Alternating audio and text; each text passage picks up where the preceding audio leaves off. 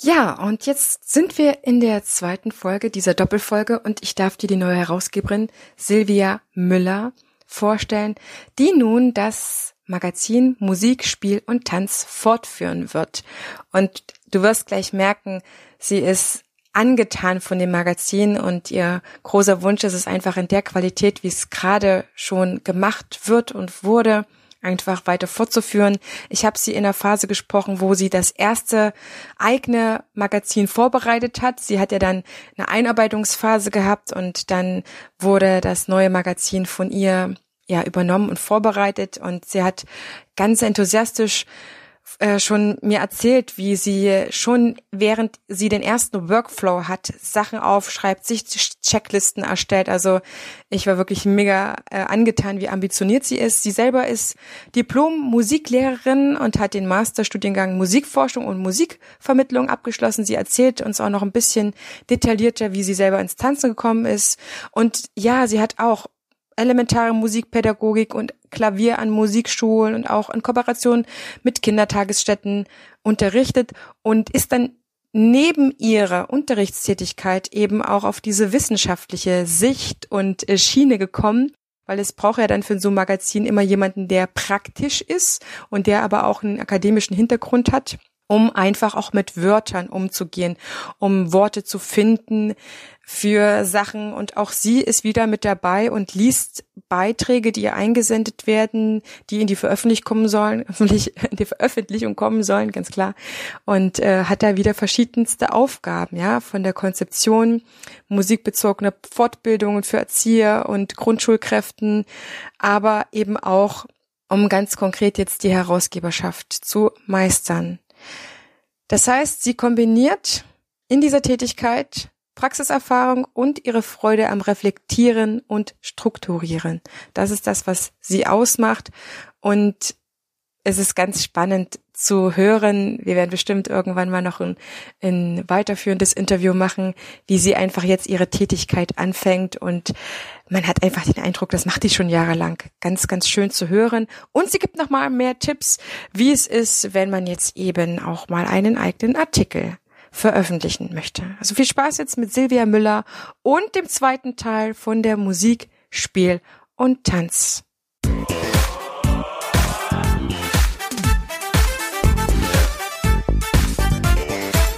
Ich begrüße dich ganz herzlich zu einer neuen Folge hier im Einfach Tanzen Podcast, dem Tanzpodcast für alle neugierigen und selbstsorgenden Tanzschaffenden. Prall gefüllt mit unabhängigem Wissen, ohne dass du selber danach suchen musst. Viel Spaß jetzt damit, deine Tanzbotschafterin.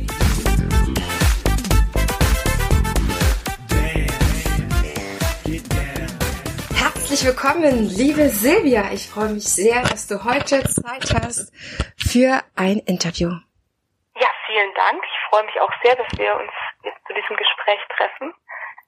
Wir haben in der vorhergehenden Folge schon deine Vorgängerin Karin Hedderich kennengelernt. Du bist die nachfolgende Herausgeberin von der Zeitschrift Musik, Spiel und Tanz. Und ich freue mich jetzt mit dir nicht nur die die neue Herausgeberin kennenlernen zu dürfen, auch für dich, liebe Zuhörerinnen, liebe Zuhörer, wie es denn einfach jetzt weitergeht im Sinne von zukünftigen, sondern um dir auch, ja, die neue Herausgeberin vorzustellen. Das ist nämlich eine gleichaltrige, habe ich festgestellt. Und äh, Silvia, du bist mir von vornherein schon echt sehr, sehr sympathisch und ich freue mich jetzt, dich ein bisschen ausfragen zu dürfen. Ja, sehr gerne. Schieß doch mal. also als junge Herausgeberin bist du sehr wahrscheinlich selber mal ins Tanzen gekommen, so, sonst wäre das Thema Musik und Tanzen und Spielen für dich ja nicht so wichtig.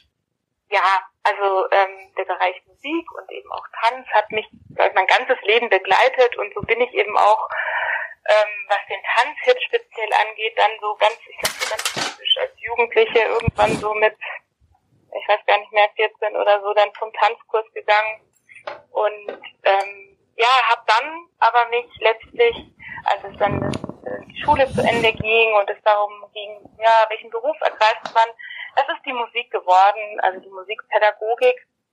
Und erst dann später, als ich ja schon wieder im Masterstudium war, da habe ich dann wieder angefangen, tatsächlich in der Tanzschule auch wieder zum Tanzkurs zu gehen. Hm. Und ähm, es gab dann durch Ausflüge, mal wieder noch ein, ein Bruch, aber auch jetzt im Moment, ähm, zumindest jetzt ist der aktuell, sind die Tanzschulen geschlossen, aber bis zum Oktober war ich tatsächlich auch wieder im, im Tanzkreis und äh, freue mich da auch jede Woche wieder über diese Abwechslung. Mir tut es total gut, einfach mit dem Tanzen. Das ist wirklich für mich das Hobby, ähm, mit dem ich irgendwie wirklich abschalten kann, wo ich wirklich woanders bin und ähm, ja, Musik ist der Beruf geworden und Tanzen ist das Hobby geblieben und es ist einfach ein ganz, ganz schönes Hobby, das ich sehr genieße. Es ergänzt sich ja auch wirklich sehr. Silvia, nimm uns mal mit in deine Musikgeschichte. Wie bist du denn zur Musik gekommen? Oder wie hat, wie hat Musik dich gekriegt? ja, also ich hatte irgendwie als Kind schon immer Musik um mich rum, weil meine Eltern beide einfach sehr musikalisch sind. Die sind zwar keine Musiker, aber es wurde irgendwie immer viel Musik gemacht. Also sei es, dass mein Vater zu Hause Klavier gespielt hat, dass äh, Verwandte zu Besuch kamen, die Musik gemacht haben. Meine Eltern waren beide im Chor. Ich habe einfach immer ganz viel Musik mitbekommen. Und da war es auch irgendwie ganz selbstverständlich, ich glaube auch für meine Eltern und auch für mich, dass ich irgendwann in die Musikschule gehe und ein Instrument lerne. Und dann habe ich erst ähm, es mit Blockflöte versucht, das war aber nicht so das Richtige und habe im zweiten Anlauf das Klavier entdeckt und ja, das Klavier sollte es dann sein und blieb es dann. ähm, ich habe dann zwar irgendwann noch zusätzlich äh, noch so ein bisschen noch woanders reingeschnuppert, habe ein bisschen Orgelunterricht genommen, habe ein bisschen Bratsche gelernt, so dass ich tatsächlich am Ende noch im Schulorchester mitspielen konnte. Da hatte ich dann was, was man halt beim Klavier nicht so hat, nämlich dass man mit anderen sehr viel zusammenspielt hm. im Orchester. Beim Klavier ist man ja doch alleine oder eher in Kammermusik unterwegs. Ja, aber das Klavier blieb das Lieblingsinstrument und dann habe ich mich ähm, dann letztlich äh, für das Studium entschieden. Die elementare Musikpädagogik mit Zusatzfach Klavier habe ich studiert später sogar Hauptfachklavier noch äh, musikpädagogisch dazu gemacht. Und ja, da gerade dieses die Musik und vor allem das Musikunterrichten ist einfach seitdem meine Leidenschaft und ja, ein, ein wunderschöner Beruf, den ich wirklich sehr, sehr gerne mache, weil ich eben zum einen selber Musik mache, aber auch diese Begeisterung an der Musik weitergeben möchte und mit der elementaren Musikpädagogik, also gerade in der musikalischen Früherziehung und so, wo die Kinder so vier bis sechs Jahre alt sind, da kann man einfach mit denen schon so schön musizieren, also in der ganz breiten Form, also vom Singen übers Bewegen, Body Percussion, Instrumentalspiel, da ist ja wirklich alles dabei und ist in diesem Alter so natürlich auch zusammen. Ähm, und da einfach die Begeisterung für die Musik zu wecken und das weiterzugeben, das ist mir einfach ein ganz, ganz großes Anliegen. Ja, das klingt wirklich wie ein eine, eine Traumkarriere, wie es im Bilderbuch steht, ne? Von den Eltern musikalisch gefördert, selber Feuer gefangen und dann einfach das, ähm, ja, wie selbstverständlich auch studiert und weiter gelernt. Gab es für dich einen Moment in deiner Vergangenheit, wo du dich bewusst für das Musikmachen als Beruf entschieden hast? Oder gab es vielleicht auch einen Moment oder ein Ereignis, vielleicht auch, wo ein anderer Mensch dir Wegweiser war? Das ist echt so mhm. zu beantworten. Also ich glaube, es war immer, ähm, ja, es war eigentlich immer die Musik und ich habe dann so für, für mich persönlich nur noch nach dem richtigen Studienfach gesucht und habe dann irgendwann ähm, das Buch mit elementarer Musikpädagogik von Juliane Ritzke in Darmstadt gehabt, wo es ihr eben auch darum geht, dass ja die elementare Musikpädagogik als persönlichkeitsbildendes Konzept irgendwie so betrachtet wird und diese Idee, eben Menschen mit Musik irgendwie berühren zu können, da fördern zu können, die Entwicklung weiter äh, irgendwie vorantreiben zu können oder einfach da die Kinder in dem Sinne da begleiten zu können, ihre musikalische Seite zu entdecken und zu fördern. Das hat mich einfach dann so fasziniert, dass das dann äh, das Studium wurde. Aber ich kann, also abgesehen davon, keinen festen Punkt da ausmachen. Es war einfach zu selbstverständlich und zu sehr schon im Leben verankert, als dass du da wahrscheinlich so eine bewusste Entscheidung haben musstest, wie andere vielleicht jetzt, die zur Jobbörse gehen und dann wird ihnen irgendwas vorgeschlagen. Ja, wahrscheinlich. Also ich kann mich, ich kann mich nicht erinnern, dass es irgendwie einen festen Punkt gab. Und natürlich habe ich dann irgendwann die, schon diese Entscheidung getroffen, ja, ich will an die Musikhochschule und ja, ich kümmere mich jetzt darum, wie macht man da eine Aufnahmeprüfung und diese ganzen Sachen. Also diese Entscheidung habe ich natürlich irgendwann getroffen, aber es war jetzt nicht so, aus heiterem Himmel, dass es jetzt Musik sein soll. Also das war eben vorher ja schon da und ich glaube, ich habe ja, habe da auch wenig über Alternativen nachgedacht. Du hast dann dein Studium gemacht und du hast es sehr, sehr gerne studiert. Das habe ich aus dem Vorgespräch auf jeden Fall rausgehört. Wie ging es dann für ja. dich weiter? Musik ist ja trotzdem ein weites Feld, gerade als Musikpädagogin. Ist vermutlich ähnlich wie als Tanzpädagogin. Man wird, man einem wird gesagt, so, das sind alles mögliche riesige Felder, an denen man arbeiten kann. Wo man dann tatsächlich Arbeit findet, ist vielleicht nochmal das zweite. Aber wofür hast du dich entschieden? Ja, das war tatsächlich äh, ähm, so, das hat sich dann irgendwie so ergeben. Ich habe dann erst noch ein Masterstudium gemacht, das nannte sich Musikforschung und Musikvermittlung. Da war ich in Hannover an der Hochschule und ähm, da habe ich mich ganz viel mit Musikpsychologie beschäftigt. Mhm.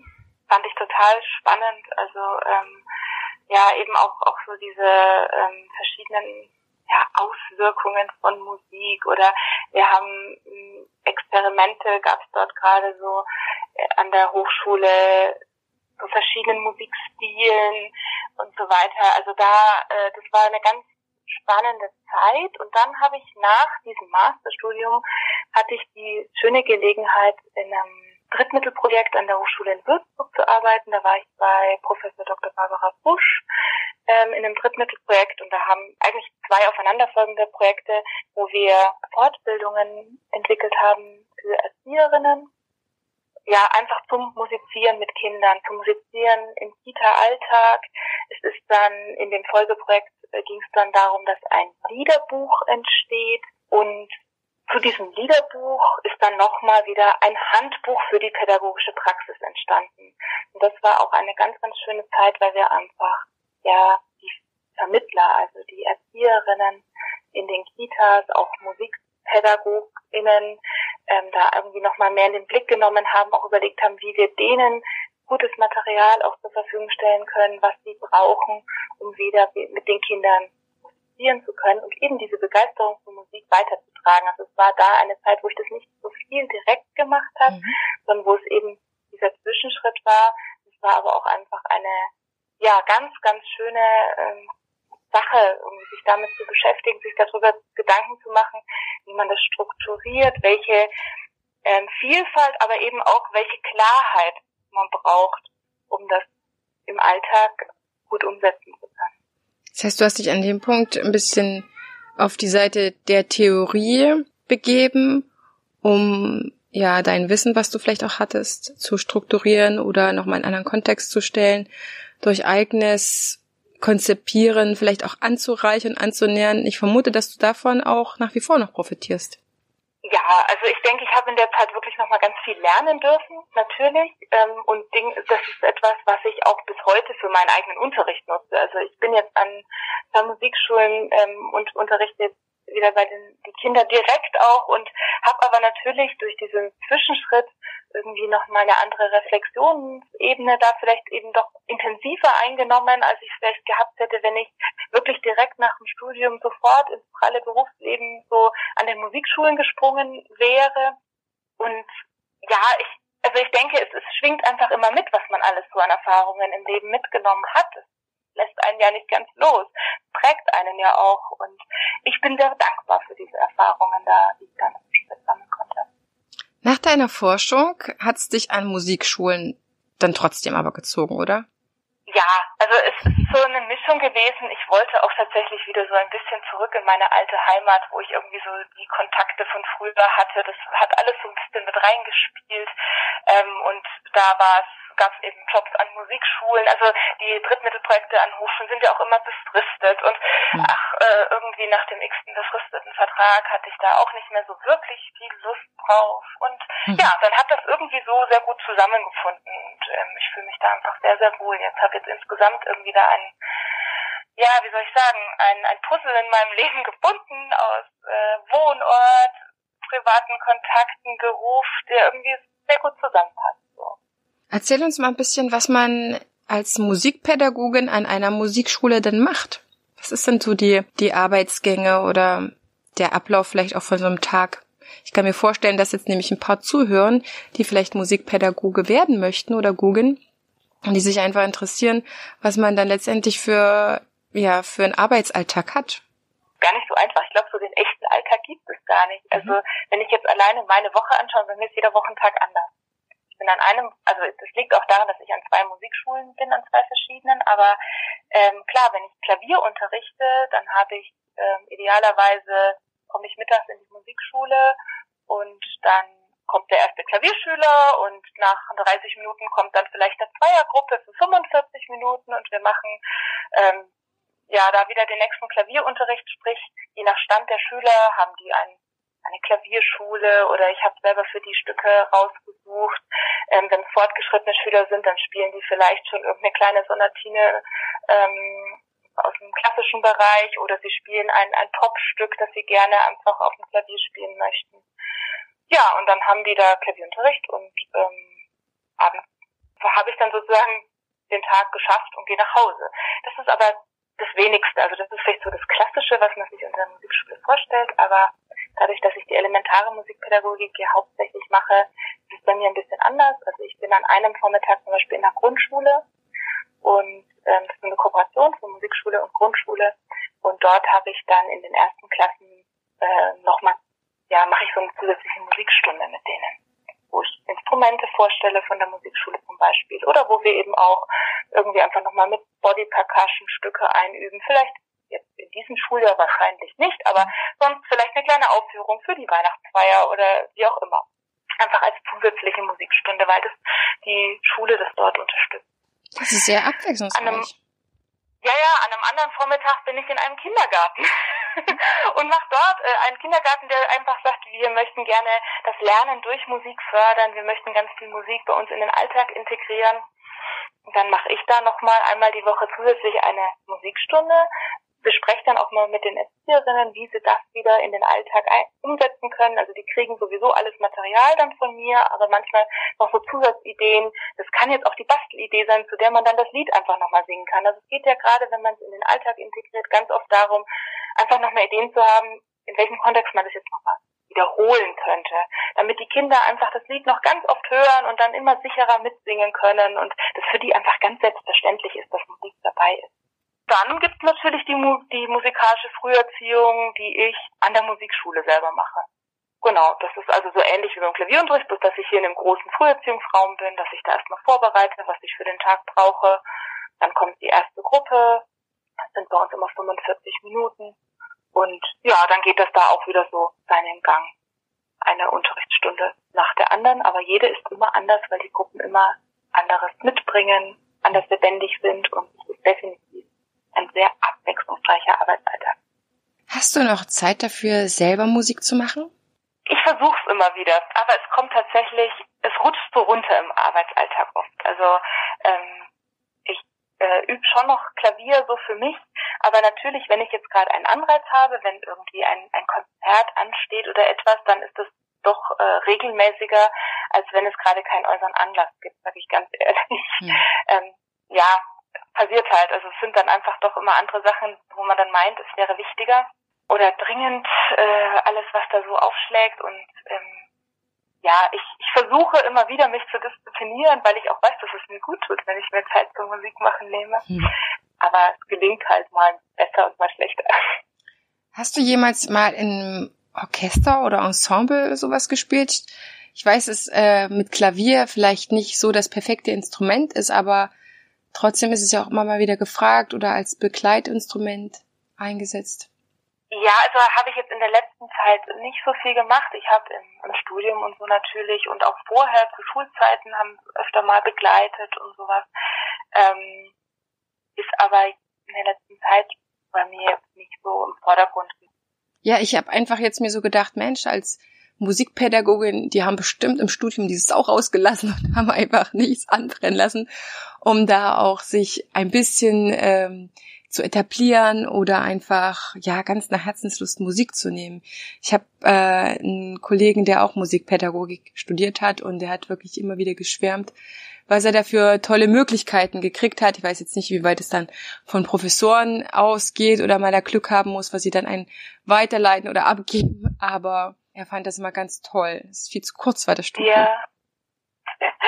ich kann mir das gut vorstellen und ich kenne auch Kommilitonen von mir, also bei denen das ähnlich war. Ich glaube, es war aber bei mir auch nie das Ziel. Mhm. Also ich, ich hatte tatsächlich immer die Musikpädagogik irgendwie im Vordergrund und dieses Weitergeben von diesem, dieser Begeisterung für Musik war mir immer wichtiger eigentlich als jetzt irgendwie groß als Künstlerkarriere zu machen. Mhm.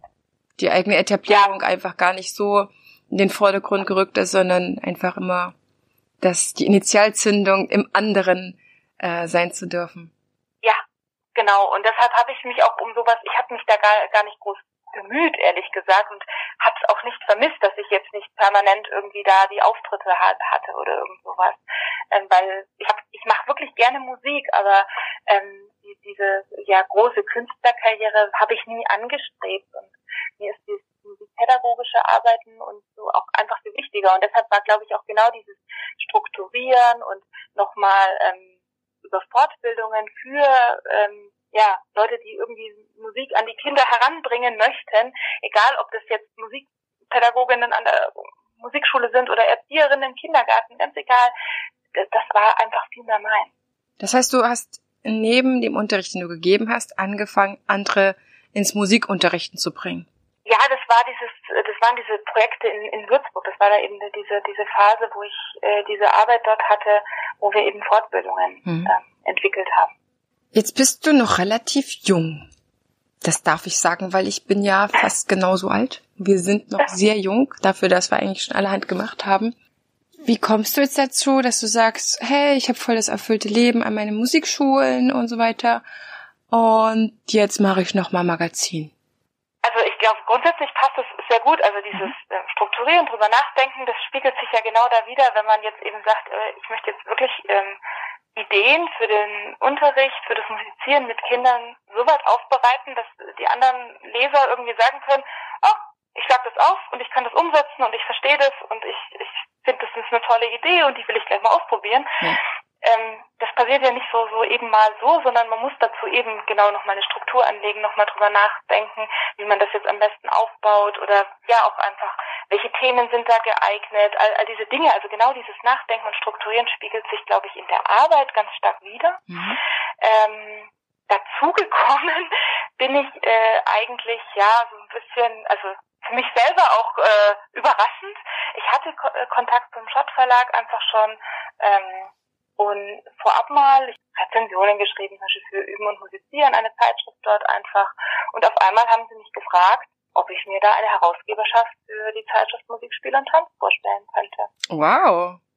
Und ja, da das eben so gut auch irgendwie zu meiner sonstigen, ja, vorigen Arbeit passt und ich das eben auch so eine Art Arbeit ist, die ich einfach sehr, sehr gerne mache und die ich jetzt im Moment aber ja durch die Praxis an der Musikschule nicht so stark verfolgen konnte oder mhm. es einfach nicht in dem Sinne verfolgt habe, äh, ja, kam das eigentlich wie gerufen, um da so eine Ergänzung zu bringen und den Arbeitsalltag noch vielfältiger zu machen. Ja, und das ist eine Arbeit, die du jetzt gut machen kannst, auch wenn man vielleicht nicht so viel musizieren kann oder auch singen kann. Ich weiß nicht, ob du in einem Bundesland bist, wo ihr singen könnt oder dürft. Meinst du jetzt mit der Arbeit die, die Herausgabe oder die Musikschularbeit? Die Musikschularbeit, genau. Ja, also wir dürfen tatsächlich nicht singen, wenn wir zwei Meter Abstand halten. Mhm. Und ansonsten bin ich aber zum Beispiel eben, wenn ich in der Grundschule bin, da ist es äh, wieder schwieriger. Ähm, ich ich mache ganz viel mit, mit Sprechstücken, mit Body Percussion. Ähm, ja, ich lasse mir gerade möglichst Sachen einfallen, die eben auch ohne Singen funktionieren. Mhm. Und da kommt auch die Bewegung immer so schön wieder mit ins Spiel, weil man natürlich auch äh, da viel jetzt gerade die Kinder zwar ak aktivieren kann in dem Bereich dann, ähm, wir dann auch gemeinsam Sachen irgendwie gestalten können, auch ohne Singen. Das ist auch tatsächlich jetzt gerade ein ganz wichtiger Punkt nochmal. Es ist immer dabei, die Bewegung für mich, aber hat gerade nochmal einen sehr großen Stellenwert jetzt bekommen. Ja, ich habe halt einfach jetzt nur kurz drüber nachgedacht, ne, wenn das jetzt ein bisschen eingeschränkt ist auch, so wie man sonst gerne als Musikpädagogin arbeitet, dann ist auf jeden Fall deine Arbeit als Herausgeberin nicht eingeschränkt, weil dort entwickelst du ja auch die, die Themen für die nächsten Hefte, suchst dir dann raus, wer könnte was schreiben, was können wir entwickeln, um einfach jetzt auch die zu bestärken, die in den in den Stellen sind, die die Arbeit machen, die weiterhin ja die Kinder auch begeistern wollen. Ja, genau. Also es ist natürlich eine sehr Corona-konforme Arbeit, weil ich halt zu Hause am, am Laptop sitze dafür. Ähm, ja, aber es natürlich ist es jetzt gerade auch schon so die Frage, also wie kann man eben auch Tipps geben? Es, Schöne ist, mich haben tatsächlich Autorinnen, die einfach früher schon für die Zeitschrift geschrieben haben, haben mich jetzt schon angesprochen, ja, sie hätten da auch so Ideen, wie man noch Tipps geben könnte zum Thema ähm, Musikunterricht online oder ähm, ja jetzt äh, Singen und Sprechen mit Maske oder sowas. Was bedeutet das? Andere auch, wie, wie, wie organisiere ich das mit meinen Gruppen? Also wie, wie mache ich das, wenn ich jetzt Online-Unterricht habe, ähm, dass jeder da quasi die Einladung hat zum richtigen Online-Meeting, all diese Sachen, also was auch organisatorisch dranhängt, mhm. die, die Leute, ja, geben da gerade einfach ganz viele verschiedene Ideen, sammeln sie und ähm, geben sie dankenswerterweise auch wieder weiter. Auch ein, ein Projekt, das irgendwie mal geplant war und dann jetzt irgendwie Corona-konform durchgeführt werden kann, indem es eben am Ende, glaube ich, keine Aufführung sein soll, sondern ein, ein Video für die Eltern. Also all solche Ideen, die da irgendwie herumgeistern gerade, ähm, finde ich einfach ganz, ganz schön, dass auch Autorinnen jetzt schon da sind, die sagen, ja, die Ideen, die sammeln wir jetzt, die verschriftlichen wir jetzt und dann können wir sie einfach anderen Lesern, Leserinnen zeigen ja, einfach um Mut zu machen, auch was alles trotzdem oder gerade deshalb auf einmal möglich ist. Ja, das merkt man auf jeden Fall im Magazin. Ich lese es ja selber auch sehr gerne, dass diese Lust am Wissensteilen da ist und mal Stellung zu beziehen, mal wirklich zu sagen, so habe ich mir das entwickelt und so hat es gut funktioniert. Ihr habt ja auch immer einen, einen größeren äh, Artikel drin, wo es um ganz verschiedene Themen gibt. Ne? Wie sieht das aus mit Jungs, die tanzen?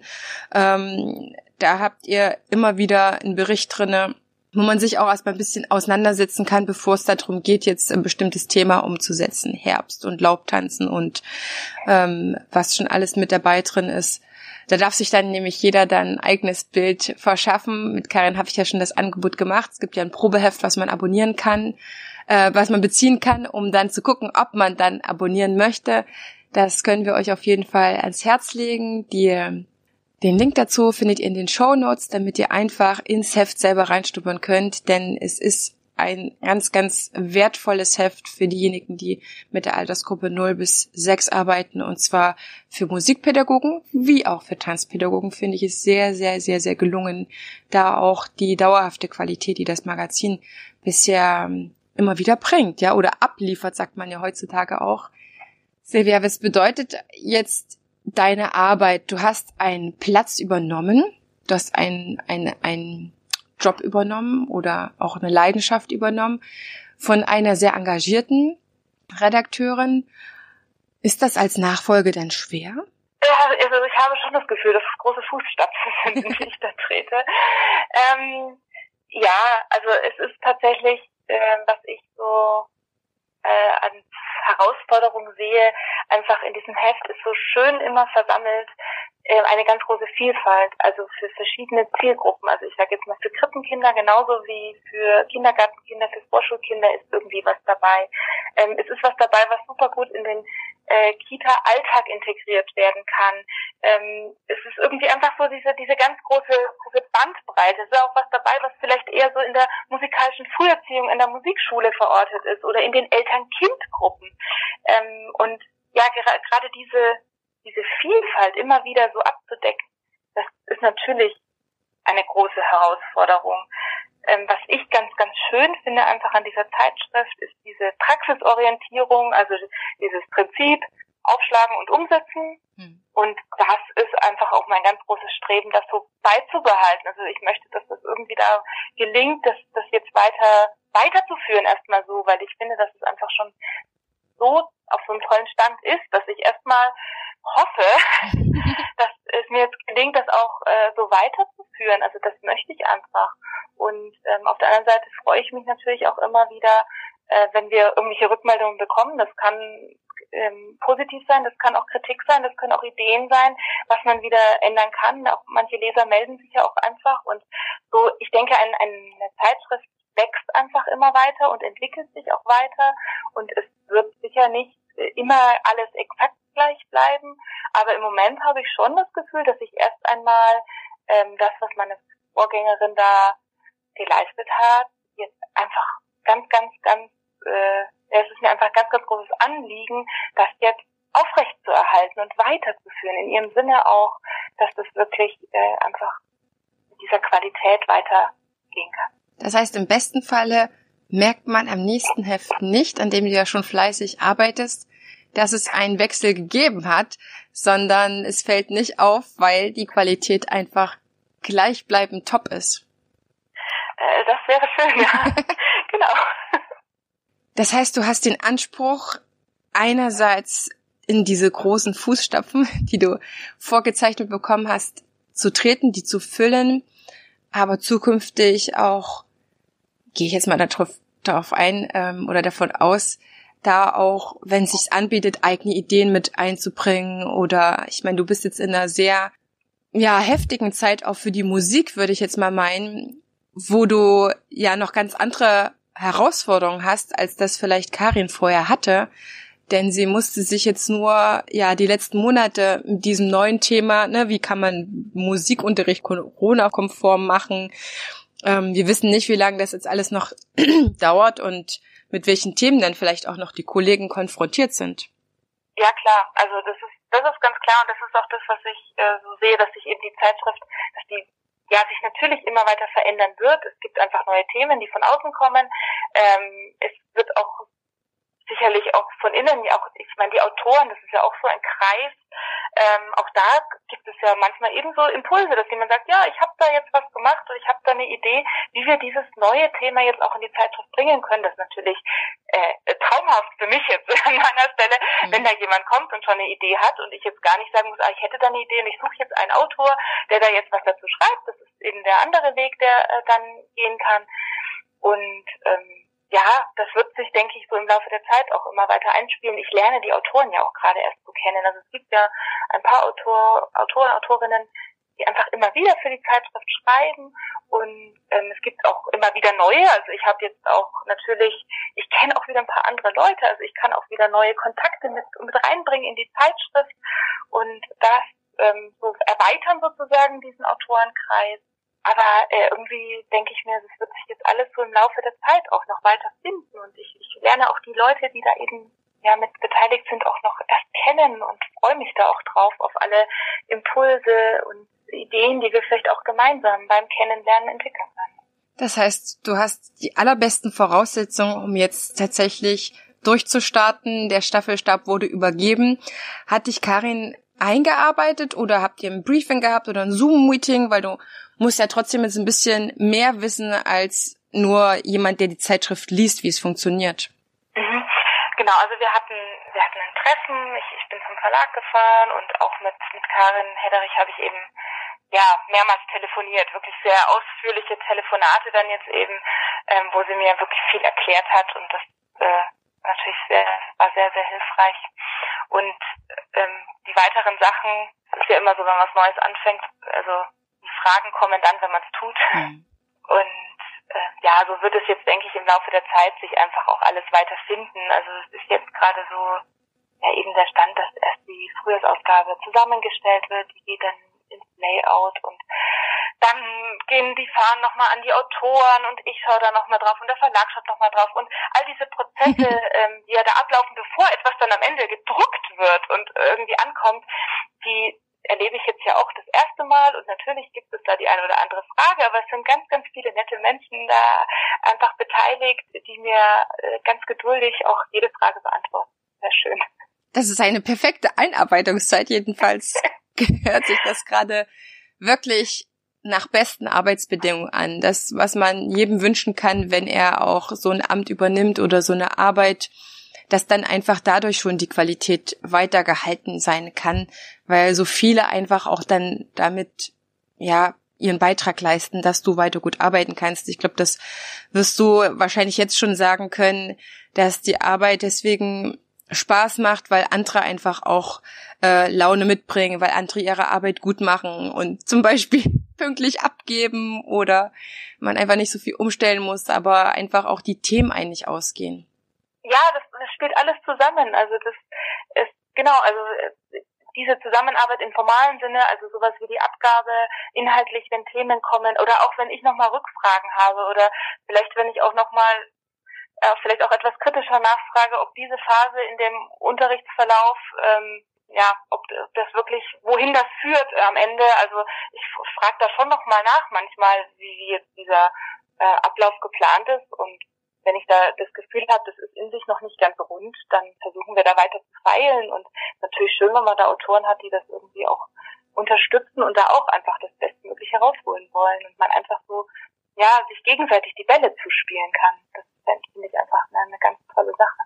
Jetzt frage ich dich zum Abschluss noch ein paar Fragen, wo ich mir sehr gut vorstellen kann, dass andere jetzt noch mal ein bisschen hellhörig werden, wenn ich ja jetzt schon eine Herausgeberin an der Hand habe, dich ein bisschen nach Tipps zu befragen oder ja darum zu bitten, wenn jetzt jemand von uns Tanzpädagoginnen oder Musikpädagogen Lust hat und gemerkt hat, oh, so eine Zeitschrift, das klingt eigentlich toll und es brauchen ja, brauchen ja immer Leute, die was schreiben. Hast du vielleicht so drei, vier Tipps, die du jemanden an die Hand geben kannst und zu sagen, hey, wenn du das beachtest, dann hast du sehr hohe Chancen, vielleicht auch mal bei uns oder einem anderen Magazin schreiben zu können.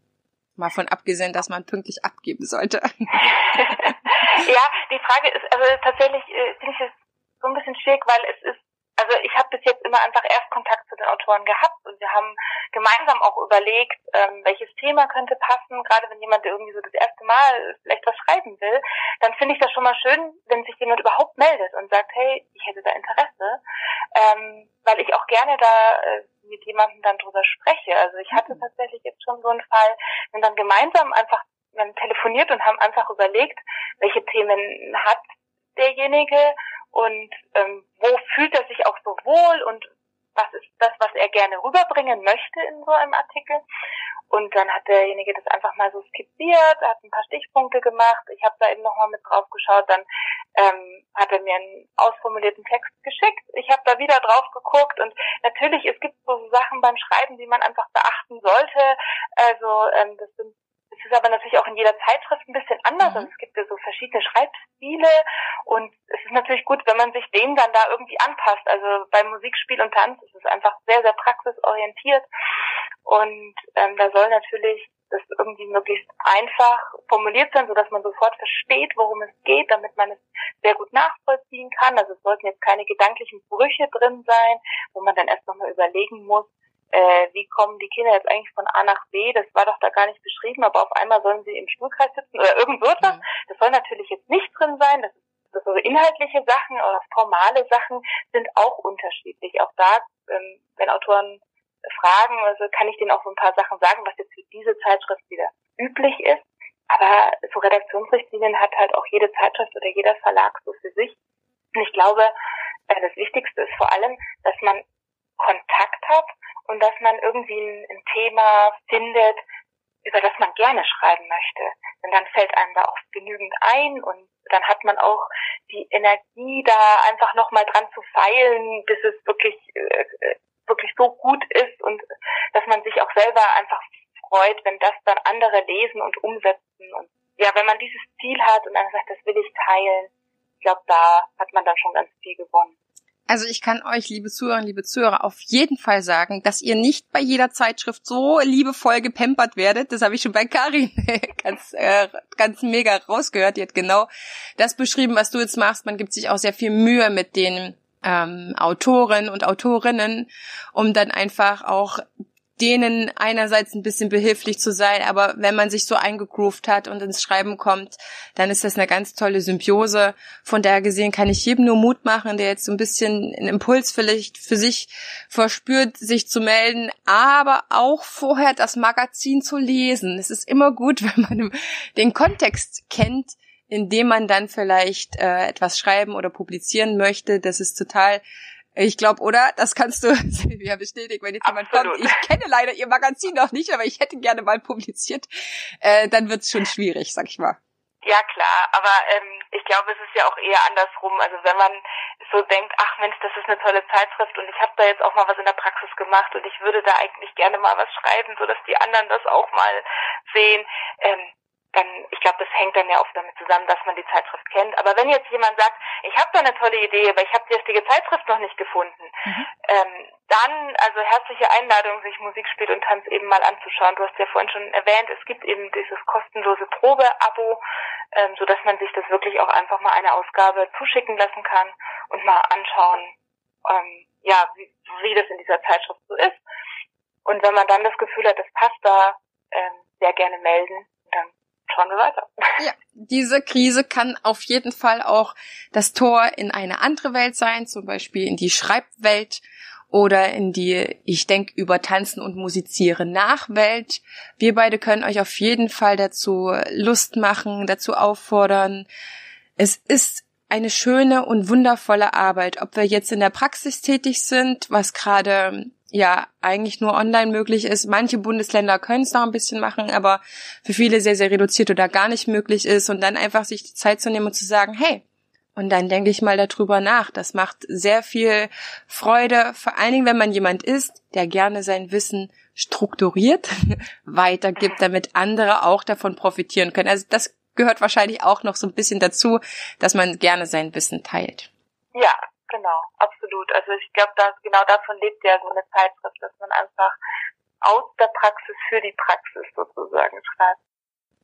Liebe Silvia, ich danke dir sehr für deine Zeit. Ich bin mir sicher, dass das erste Heft, das Frühjahrsheft, wenn es jetzt rauskommt und wir in den Händen halten, dich auf jeden Fall besonders stolz macht und du dann auch so eingearbeitet bist, dass es mit dem Sommerheft und dem Herbstheft einfach ja weitergeht, immer mehr reinkommst in die Arbeit.